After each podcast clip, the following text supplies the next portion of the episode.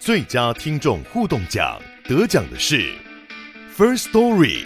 等等，还有一位是 First Story 和 Discord 共同得奖。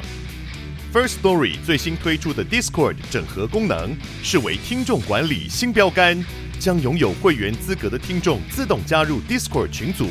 这不仅减少创作者的负担，也为听众带来丰富的互动体验，获得全台 Podcaster 一致肯定。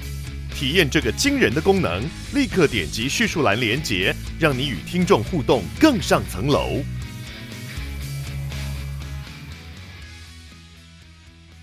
Hello，大家好，我是苍哥，欢迎回到苍蓝鸽的访谈系列。那么今天一样是跟健康搞飞机联合直播的访谈系列啦。那在我旁边是健康搞飞机的台长 Claire。大家好，我是健康搞飞机的台长 Claire。好，那另外今天我们的访谈来宾，哎，他也是蛮特殊的，那是台北中山医院生殖中心的黄桂松黄医师。大家好。我是黄贵松医师。OK，那黄贵松医师他本身其实也是个中医师啦。那其实我觉得今天我们就是要用一个就是比较混合式的，可能我会提供一些西方的观点，那主要是会访谈黄医师，哎，用中医的观点，那我们来讲骨质疏松这个议题。哈，那根据这个国民健康署的调查，基本上六十五岁以上的老人，哈，常见慢性病的第四名就是骨质疏松。那其实我们人体，哈，这个骨质的一个呃硬度的巅峰大概是三十到三十五岁，那之后呢，你的骨头的质量就会随着年龄增加逐渐减少。那尤其女性更年期之后啊，会因为停经的关系，会加速骨质流失。那我首先先请教一下黄医师，那以中医来讲，它的骨质疏松的原因是怎么样？那哪些人是高风险族群呢？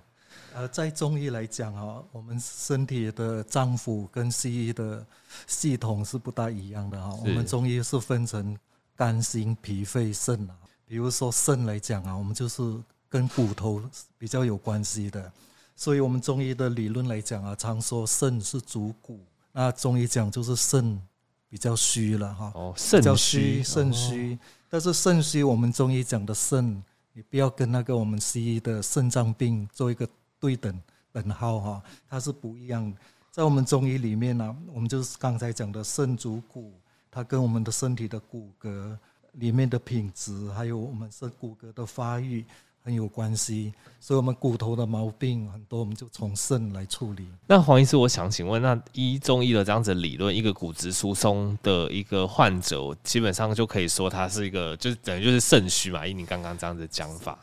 呃，我们中医讲的呃肾虚。跟那个骨头的关系，其实你要看看年纪，那不是说每个人都是肾虚了哈。五十岁过后你就要注意哈，五十岁是一个女孩子差不多靠近更年期的时间，雌激素会下降的比较厉害，然后制造骨头的细胞应该它功能就会衰退，所以骨质就逐渐的明显的流失。但是至于一些年轻人啊，年轻人如果他碰到车祸骨折啊。骨科的开刀，这些人的话，我们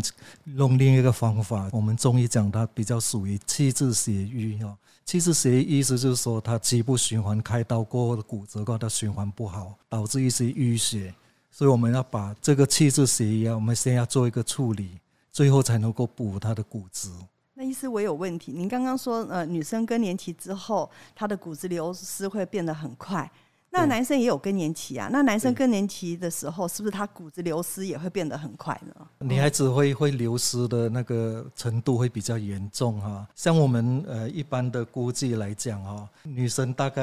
呃五十岁过后啊，大概有十点七五趴的人啊就会发生骨质疏松，嗯嗯，那男生大概四点一五趴，所以大概女生是加倍的，主要它是跟她的女性雌激素的关系最严重。那总之我统整一下，基本上五十岁之后，不管男女性，就开始要注意可能可能有这个骨质疏松的问题。然后女性是因为这个更年期之后雌激素下降，所以它的发生率又会比男生再高一点点。哦，那如果你有特别的一些呃风险的因子，例如说比较少运动啊，那少晒太阳，哎，或者是可能因为一些车祸骨折开刀卧床，哎，这些相对来讲都是比较高危险族群哦，这个都要特别注意。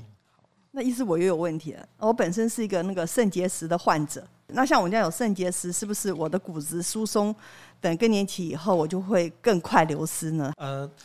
它没有一定的关系啊，嗯、只是说你要注意，如果你肾结石啊，因为我们现在常常补钙嘛，很容易吃到过量哦，所以你有肾结石。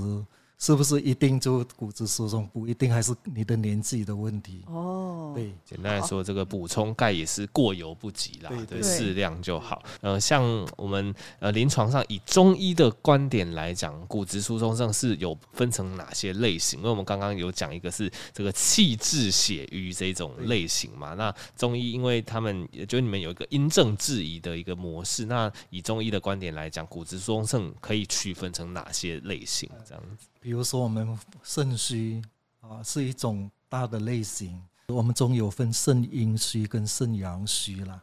然后阴虚来讲，它是比较偏向热；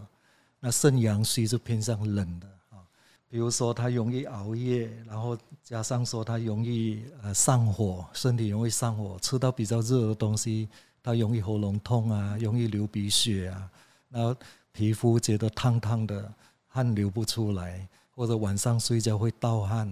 啊，然后睡觉睡不好，一大堆梦，像这种啊，我们中医讲的叫肾阴虚。那相反的，有一些人啊，容易手脚冰冷啊，然后女生她容易很多的分泌物，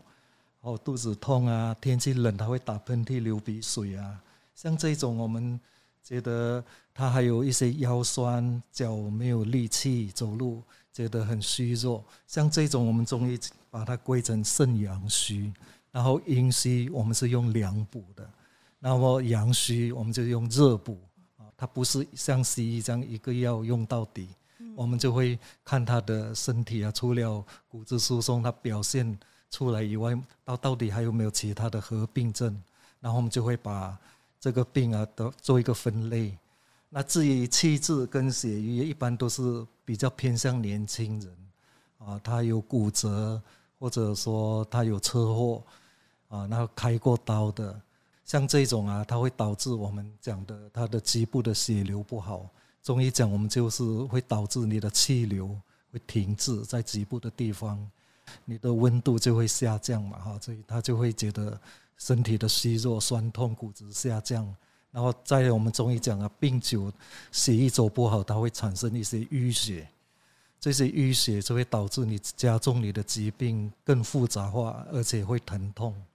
等等的状况会发生。那像我妈之前哦，她车祸骨折，手骨折，然后就刚好一个朋友呢看到她骨折，然后就跟她讲说：“哦，我跟你讲，我之前也是车祸骨折，然后呢，我吃了那个什么龟鹿二仙膏，所以她就把这个推荐给我妈。那我妈自己吃了以后，她觉得效果真的好很多。因为一般人说什么伤筋动骨要一百天，然后因为妈妈年纪又大一点，所以可能应该更久。”可是没想到他那一次居然不到两个月哦，他的骨头就愈合了耶。嗯、对，那是不是龟鹿二仙膏有这个特别的治疗的方式？龟鹿二仙膏是古方很的很有名的方子哈。嗯、那刚好龟鹿二仙膏啊，它就是阴阳，它就双补啦。啊，所谓阴就是说它是用龟板，因为乌龟它比较偏向。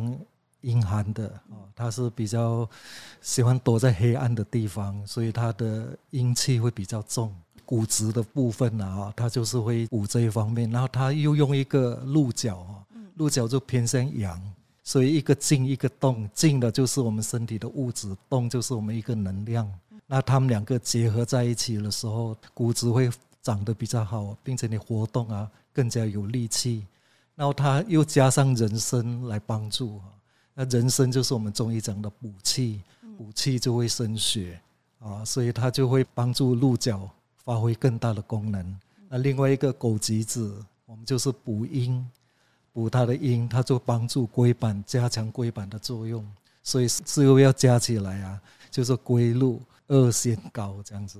其实我听起来觉得蛮神奇的，因为就是中医师你们有阴阳的一个解释方法。如果说以比较，比如说物质啊、形态或成分去解释，是不是感觉感觉像龟鹿的这些成分，像可能有一些钙质嘛？又讲到人参啊，人参现在有一些临床的实证跟一些免疫调节啊，可能都有关系。所以我自己会觉得说，当然听起来很玄，但是如果用材料的一个原理去想，为什么龟鹿二仙膏对骨质疏松有帮助，感觉有。一些道理，对吧？当然中医不是我的专业，我只是觉得以这这种这这种状况去拆分去。那个钙质，是钙质，一个是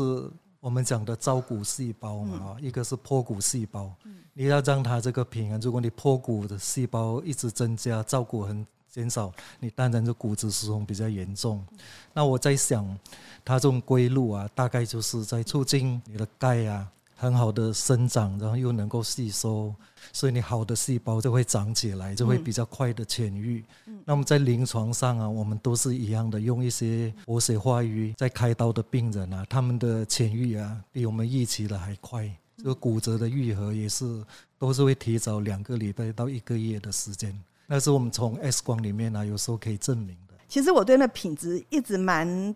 担心的，所以你可以告诉我们该怎么样去选择合格的龟鹿二仙膏吗？那目前我们台湾认证的这些都是会经过呃卫生署的呃食品管理的那个 GMP，厂商也蛮多，你就是要在选择合格的 GMP 国家有认证的。不要吃那个来路不明了哈，或者说人家没有什么招牌，然后这样告诉你吃什么，这样就很危险。有时候因为龟鹿毕竟是比较贵的东西，嗯，比较贵重，就怕伪药也会跟着出来。那我我也会想说，那这个龟跟鹿啊，有没有这个？友善动物的一个 问题，因为毕竟是从，还是说现在的科学中，他们是可以用一些东西去模拟，还是是真的是从龟跟鹿去取？因为它还还不算是禁药，是因为这个是是真真正的这些动物的里面的内容，嗯，是真实的啦，哦、就是怕伪药，伪药它就可能就就用一些假的替代品，嗯嗯，用一些。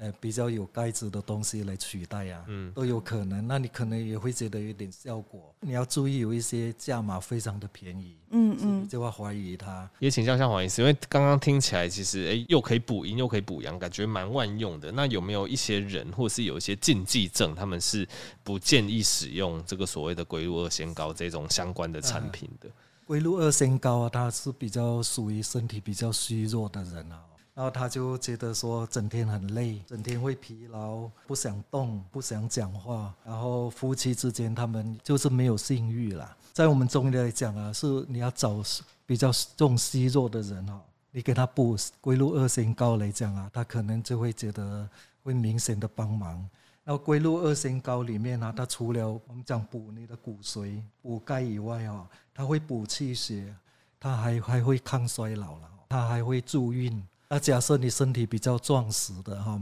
胃口很好，每天应酬很多，这种你身体的虚弱是因为你身体啊可能消化不好，有一些不好的东西在你的身体。我们中医讲是实证，那我们是要用药来把这个不好的东西啊排泄掉，就不是用龟鹿二仙膏了。那第二种就是说，有一些人胃肠不好的，吃什么东西都会拉肚子，像这种我们可能要先调理。然后才可以用龟鹿二仙胶。龟鹿二仙膏还可以助孕，所以它是补精哦。对，男生是补精，那女生是补补那个卵子更更更健康嘛。男孩子是补精没有错，那女生就是补血。其实我刚才爬文的时候，我还看到说龟鹿二仙膏它还可以打通任督二脉，这这个是武侠小说中在讲的。对啊，那刚听到您说又可以补精，哈，女生又可以补血，好像真的对打通任督二脉好像真的有效果，是吗？在我们中医理论哈，跟妇科跟男女来讲有关系的，就是有四条脉啊，我们叫冲任督带了哈。然后任脉就是在我们的身体的前面的一条线，然后督脉就是我们背后的一条线。这个线哈，它就是在我们头那边啊交合哈，还有我们的下体会阴的地方，他们会会交合在那边。所以我们练气功就是要把这个这两条脉啊疏通。那刚好我们现在就是补这个，就是让你这个两条脉的功能它变好的时候啊，你就是体力很好啊，然后走路都是。高高挺挺，很，然后走态都很好，像这种就是任督二脉很通。那不通的时候，你就会腰酸驼背啊，腰走一走就没有力气啊，无法挺直啊，